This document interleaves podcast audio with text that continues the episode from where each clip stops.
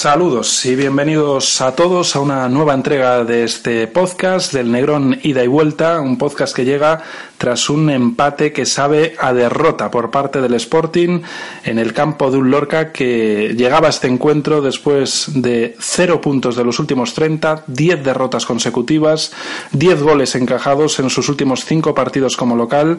que pierde dos de cada tres encuentros en esta temporada y que vio como el Sporting ni de penalti le hacía un gol, ni arañaba los tres puntos, ni lo que es peor, merecía eh, conseguir los tres puntos. De la autocrítica que hay que admitir que la tuvo Rubén Baraja en la rueda de prensa posterior al encuentro, yo destacaría que, que la redujo únicamente al resultado y creo que es un error. Creo que la autocrítica al Sporting hay que más eh, ceñirla al partido que se vio, a las sensaciones, al juego, que al marcador, porque tú puedes empatar 0-0 en Lorca después de que el portero te haya sacado siete ocasiones clarísimas, de que hayas fallado un penalti, de que hayas forzado 15 ocasiones, 20 corners y que tengas el mal día o tenga el buen día la defensa y el portero rival y entonces ahí pues lamentarás haber sacado un punto, pero al menos lo habrías dado todo. Yo creo que el otro día el Sporting no tuvo ni personalidad, ni ambición, ni fútbol. Y yo creo que eso es incluso más preocupante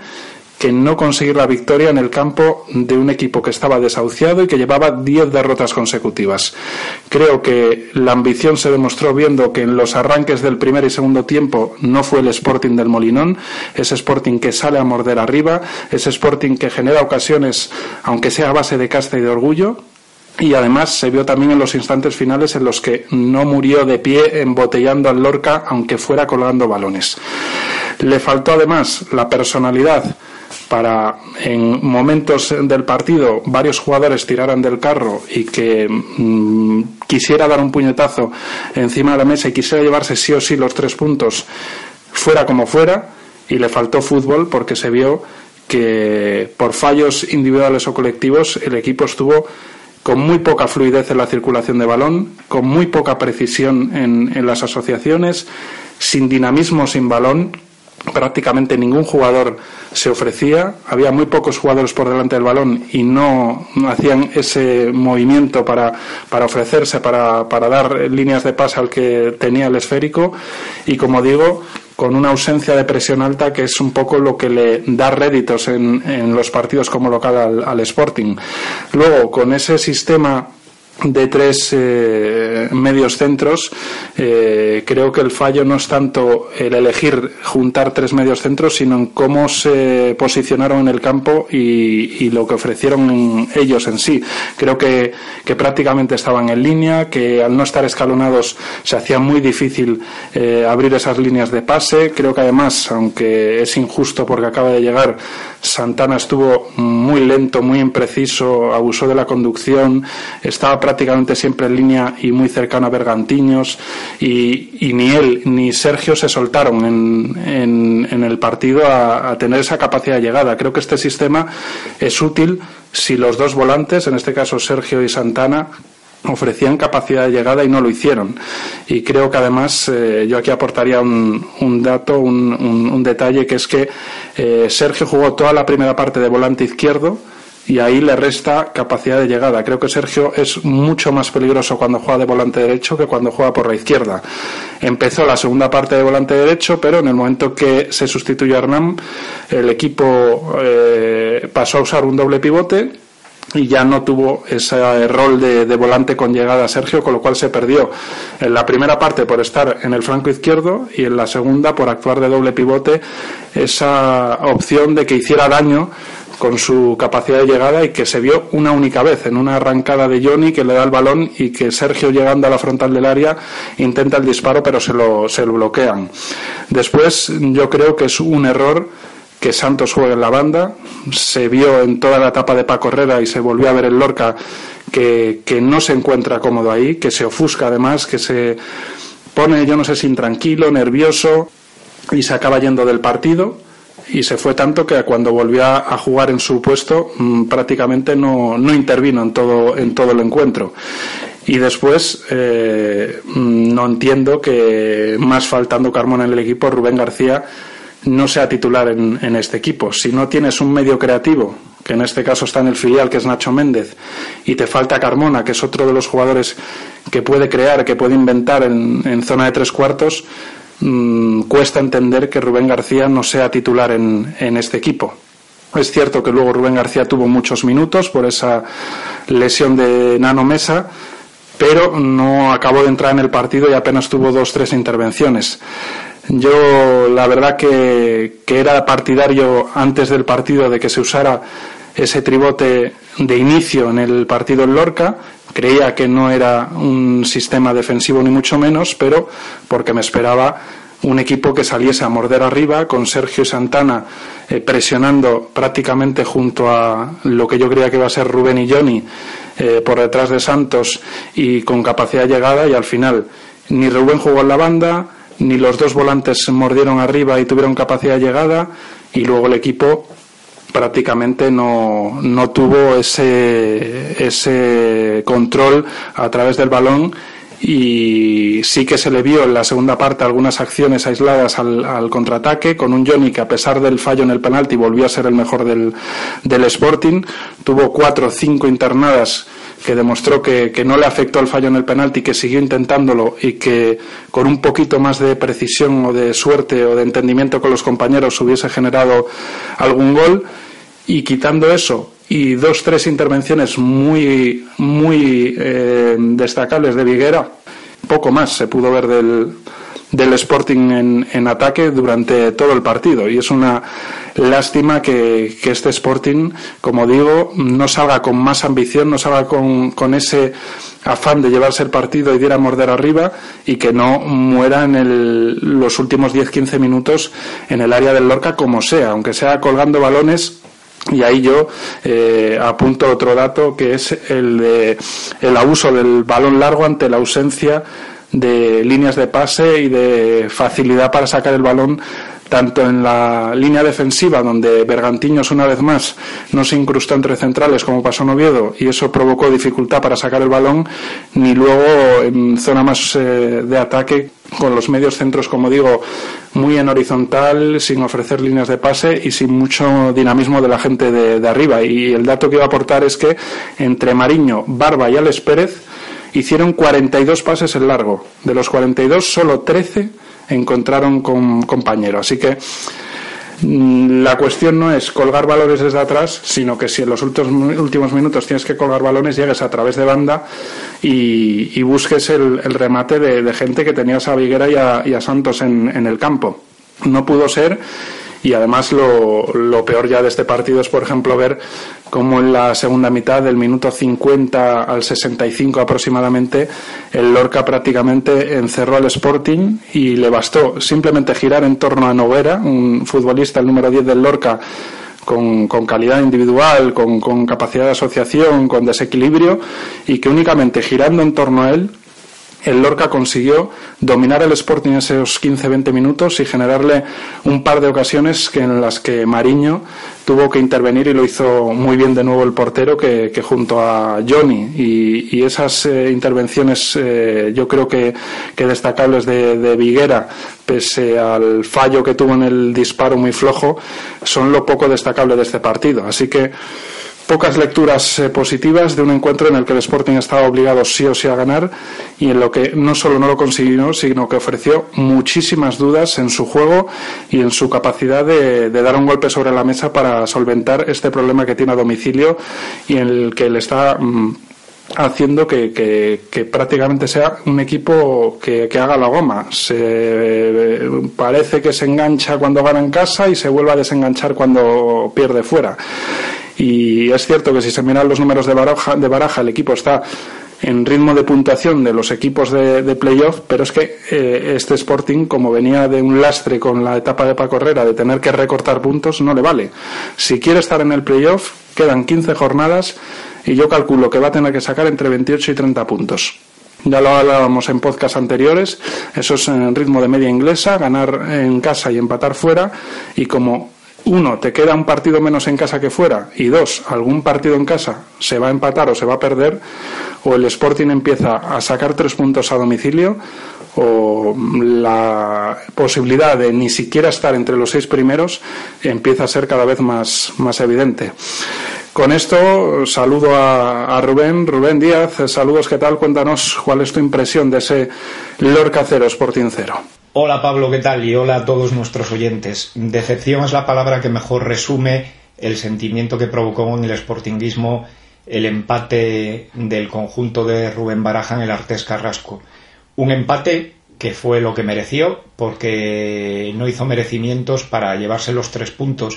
y no los hizo por una falta acusada de personalidad, de carácter, algo que llevamos denunciando en el Negrón ida y vuelta desde que empezamos esta aventura radiofónica y que no nos tiene que pillar por sorpresa y por una falta de fútbol que yo sí que creo que en este caso me pilló por sorpresa viniendo del, para mí, estupendo partido que el Sporting había jugado contra el Numancia. Eh, esa falta de fútbol yo creo que viene provocada en primer lugar por una alineación errónea en el sentido de que si tú no puedes disponer de Carmona por acumulación de amonestaciones, nunca debes prescindir en el once de Rubén García porque es un futbolista con capacidad de juego para dotar de sentido a las acciones ofensivas del conjunto rojiblanco, tanto por asociación como por calidad individual para poder provocar eh, situaciones de peligro. Eh, también por la posición de Santos en banda. Starchi demostrado que el uruguayo es un futbolista que se pierde ahí, que no se siente a gusto y que además, situándolo en la banda, eh, careces del jugador que mejores movimientos sin balón realiza de la plantilla a la hora de poder facilitar otra enorme remora en el juego del Sporting, que es eh, habilitar eh, pases para que los centrocampistas sean capaces de filtrar algún servicio a la gente de arriba. Eh, ese tribote formado por Bergantiños, Hernán Santana y Sergio, que la pasada semana decíamos que podía dar resultado, no lo dio y no lo dio en buena parte porque el equipo eh, careció de dinamismo en sus acciones sin balón, nadie se ofrecía, todos permanecían estáticos y nadie ofrecía eh, desmarques de ruptura y también por algo que tú apuntaste y que yo creo que es un error que hay que apuntar en el debe de baraja. Eh, tú no puedes tener todo el primer tiempo jugando a perfil cambiado a Sergio cuando de los dos volantes eh, es el que cuenta, para mí, con mayores argumentos futbolísticos para poder dar algún servicio en condiciones a los jugadores ofensivos de la última línea y también para poder descolgarse con peligro. Desgraciadamente, Hernán Santana acaba de llegar, le falta acoplamiento todavía al equipo rojiblanco y jugó un partido muy flojo. En especial lo que me sorprendió fue que poseyendo el cuerpo que posee en las acciones de balones divididos, de, disputas cuerpo a cuerpo, eh, muy pocas veces resultó ganador. Y ese fue otro de los puntos por donde se le fue yendo paulatinamente el triunfo al Sporting. Si uno ve las estadísticas, comprueba que ganó cuatro duelos más que el, que el Lorca, 69 por 65, pero el problema estuvo en las caídas de esas segundas jugadas. En esas caídas casi siempre el balón iba a parar a pies de jugadores del Lorca, o bien Javier Muñoz, o bien Tropi, eh, o bien Alberto Noguera. Eh, muchas veces el Sporting prescindió de la, de la posesión por no ser capaz de ganar esa caída de, de las segundas jugadas. Eh, hablaba antes de la posición de Sergio en el volante zurdo. Yo creo que el principal damnificado de que el avilesino estuviera jugando durante 45 minutos por un perfil que es en el que menos puede rendir fue el mismo Rubén García cuando saltó al terreno de juego, ya que exceptuando 10 minutos en los que intercambió la posición con Johnny, se movió por el costado derecho y no hubo un solo jugador que le hiciera llegar eh, un balón en condiciones eh, para poder demostrar su calidad en el último tercio del campo. Eh, hablabas tú de los pelotazos que tiraron Mariño, que tiró Barba, que tiró Alex Pérez. Mm, al igual que ocurrió en Oviedo y que afortunadamente no pasó con el Numancia, eh, casi nunca Bergantiños se incrustó entre los dos centrales para conseguir que los laterales dieran amplitud al equipo y generar líneas de pase en el inicio de la fase ofensiva del juego sportinguista para poder conectar así o bien con un jugador de banda o bien con un medio centro. Y luego eh, sin que yo pretenda que ninguno de los dos sea Beckenbauer eh, sí que creo que se echa mucho en falta cuando el equipo está atascado eh, que uno de los dos asuma responsabilidades a la hora de intentar romper una línea de pase o bien con una conducción que en dos ocasiones lo intentó Alex Pérez y a, mitad de camino se paró o bien eh, con algo que por ejemplo hacía como nadie Luis Hernández que era dar un pase al último tercio del campo a un delantero, a un jugador de banda desde zona defensiva, pero un pase por abajo. Eso no hay nadie que lo haga en la zaga del Sporting y cuando tienes un centro del campo que, como ocurrió en Lorca, eh, carecía de ideas a la hora de construir el fútbol, pues provoca que el atontolamiento generalizado sea enorme. Eh, quiero apuntar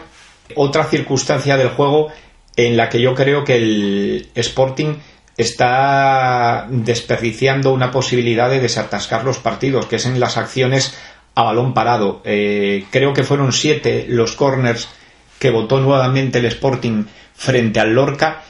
y podríamos decir que no hizo ni cosquillas a Francisco Dorronsoro. Eh, está claro que hay una batería de jugadas ensayadas por los gestos que ejecutan los que votan los corners, sea Johnny, Hernán Santana o Rubén García, eh, pero a la hora de llevarlas a cabo lo cierto es que, exceptuando una ocasión en la que me parece que fue Carlos Pomares que se adelantó a Alex Pérez cuando tenía opción de, un remate franco de cabeza en el segundo tiempo, en el resto el Sporting no inquietó lo más mínimo al conjunto de Fabri. Y el balón parado da muchos puntos y desgraciadamente el Sporting es incapaz de explotarlo. Quizás sea también porque no tiene futbolistas capacitados eh, para ejecutar estas jugadas eh, de cara a que puedan desembocar en, gol. Pero eso daría lugar para,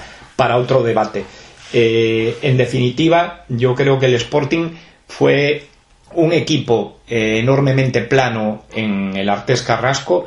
y se hizo merecedor única y exclusivamente a ese punto. El problema tú lo señalabas antes, eh, cada vez quedan menos jornadas, aunque todavía queden muchas, y lo que provoca en el Sporting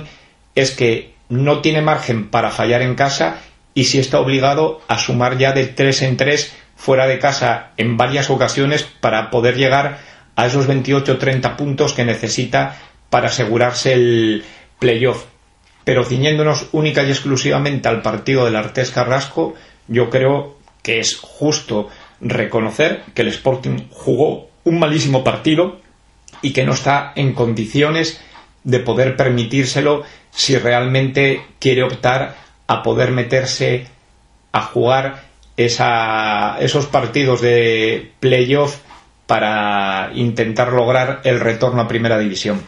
Y después de todo esto, quien acude al Molinón la próxima jornada, este viernes ya, es Osasuna, que es el mejor visitante de segunda, empatado a puntos con el Nastic, pero con un partido menos,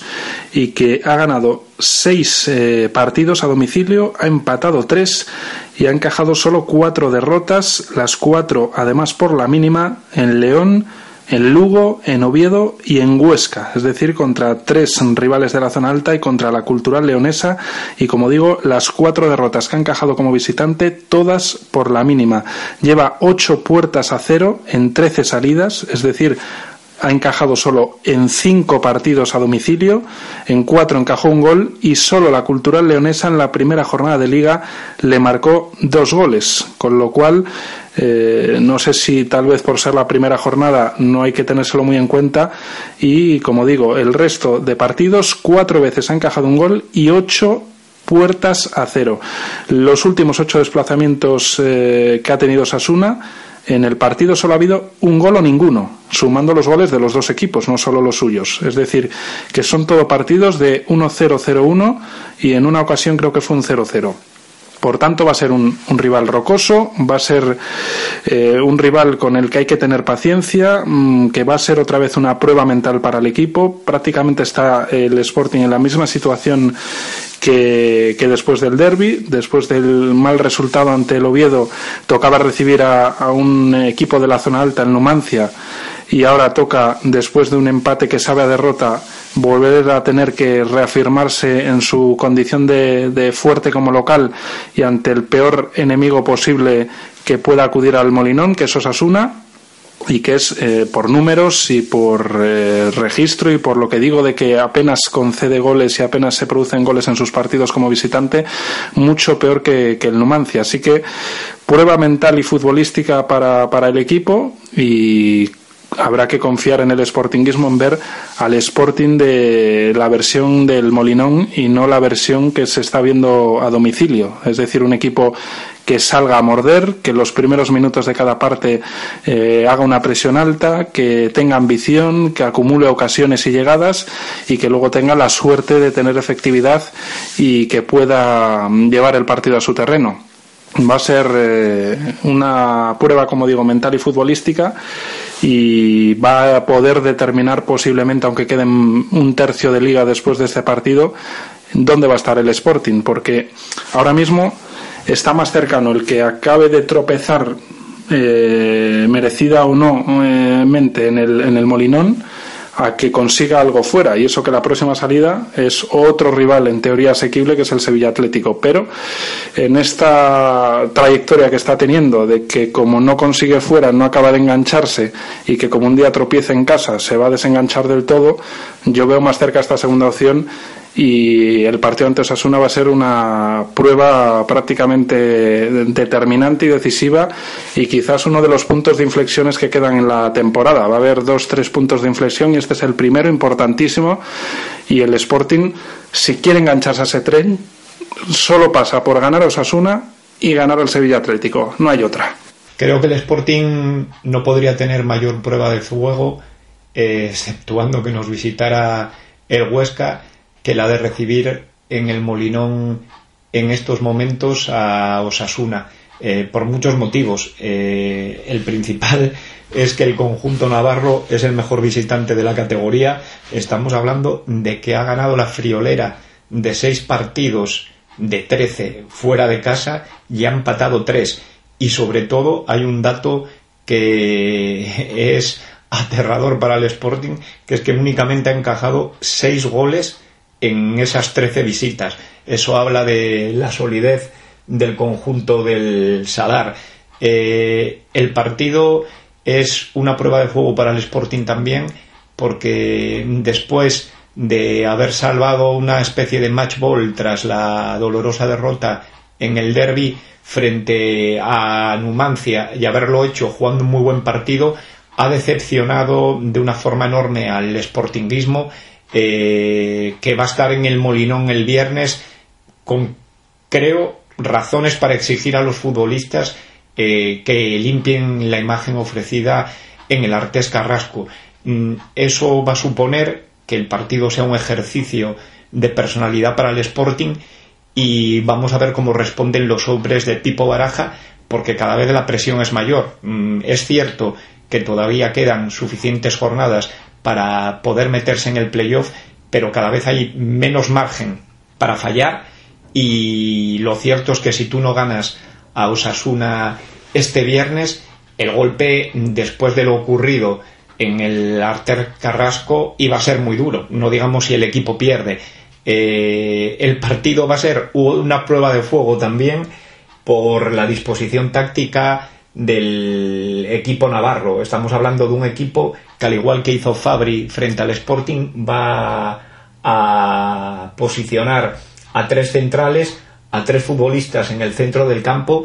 y o el Sporting eh, es capaz de hacer circular el balón y de asociarse con un nivel de precisión muy alto y sobre todo eh, en sus movimientos sin balón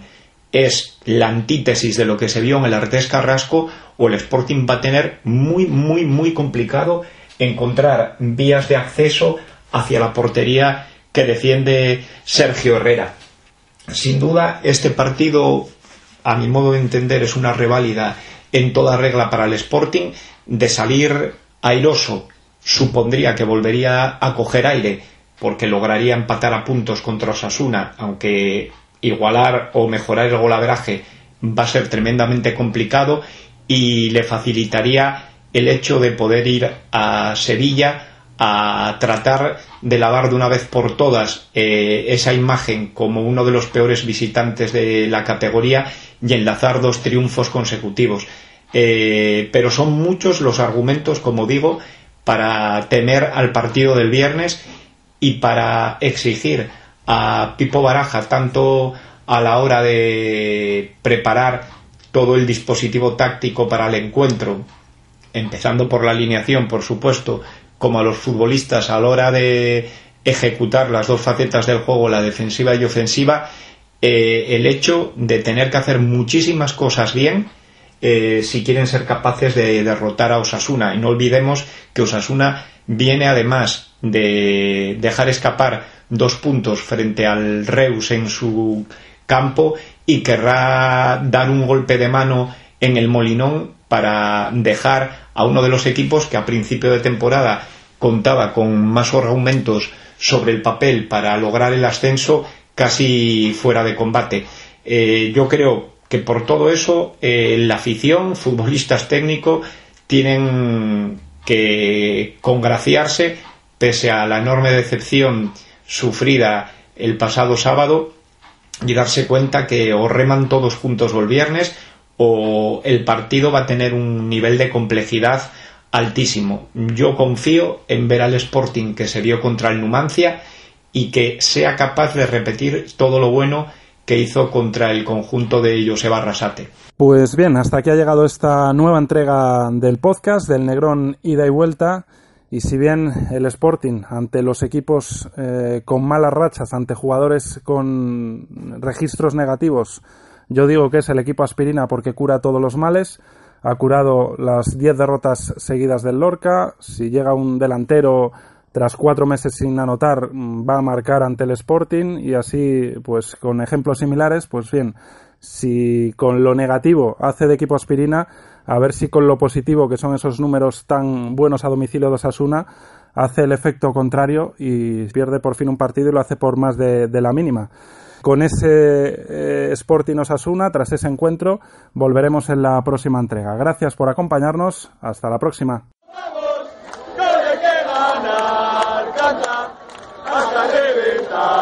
cuando